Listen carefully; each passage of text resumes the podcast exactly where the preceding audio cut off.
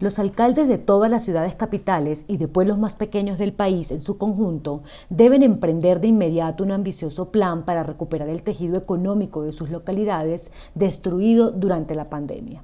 Son preocupantes las cifras que entrega el DANE sobre la evaporación de micronegocios, unidades fundamentales para las economías familiares.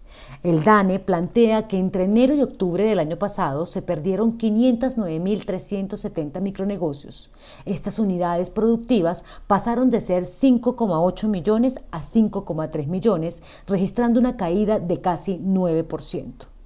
El informe también muestra que 64% de los micronegocios son de propiedad masculina, unos 3,4 millones, frente a 36% que pertenece a mujeres, casi 2 millones, y que 90% pertenece a trabajadores por cuenta propia. Del total de este tipo de emprendimientos, 26,9% tiene naturaleza comercial como la reparación de automotores. Otro 21,9% se dedica a la agricultura y ganadería y 9,9% son industriales manufactureros. Son iniciativas familiares que emplean máximo a 9 personas. Es interesante observar el comportamiento por regiones. Mientras en Bogotá se registraron 647.819 micronegocios, es decir, se destruyeron 33.483 respecto al año pasado, en Cali hubo 245.609, es decir, 17.615 menos. En Bucaramanga y Medellín el número de micronegocios, por el contrario, creció.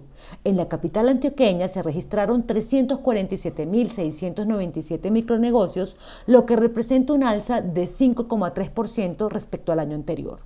Los micronegocios ocuparon a 7,2 millones de personas, 13,1% menos con respecto al mismo periodo del año anterior, cuando se presentaron 8,3 millones de ocupados. Una buena parte del desempleo está explicado en la desaparición de estas unidades de negocio muy vinculadas a la informalidad. Las políticas públicas de ayuda a la economía se dirigen a las grandes empresas que saben cómo agenciar este tipo de subsidios o de programas, como fue el exitoso apoyo a la nómina. Incluso el universo de las pequeñas y medianas empresas también saben cómo apoyarse en el Estado y financiarse con el sistema financiero o acudir a la DIAN para pedir devoluciones, pero las personas que derivan su sustento de los micronegocios no tienen la menor idea de que hay un Estado, unas instituciones prestas a ayudarlos para para que mantengan su actividad económica no solo para garantizar su sustento, sino para generar empleos. El Ministerio de Industria y Comercio debe trabajar con las cajas de compensación y las cámaras de comercio para lograr más formalización de los llamados micronegocios, pues en muchas ciudades son los grandes dinamizadores y empleadores por su naturaleza informal.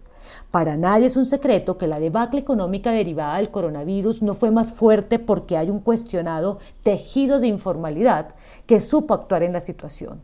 El reto para el sistema financiero es llevar desbancarización y competir con estos nuevos clientes. Para la DIAN es ayudarles a entender que declarar no siempre es pagar impuestos. Y para el sistema de compensación es una obligación llegar con sus programas de bienestar social.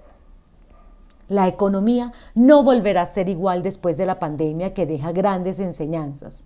Lo importante es estar atento a lo que llegó para quedarse y sobre lo que se puede construir un mejor mañana.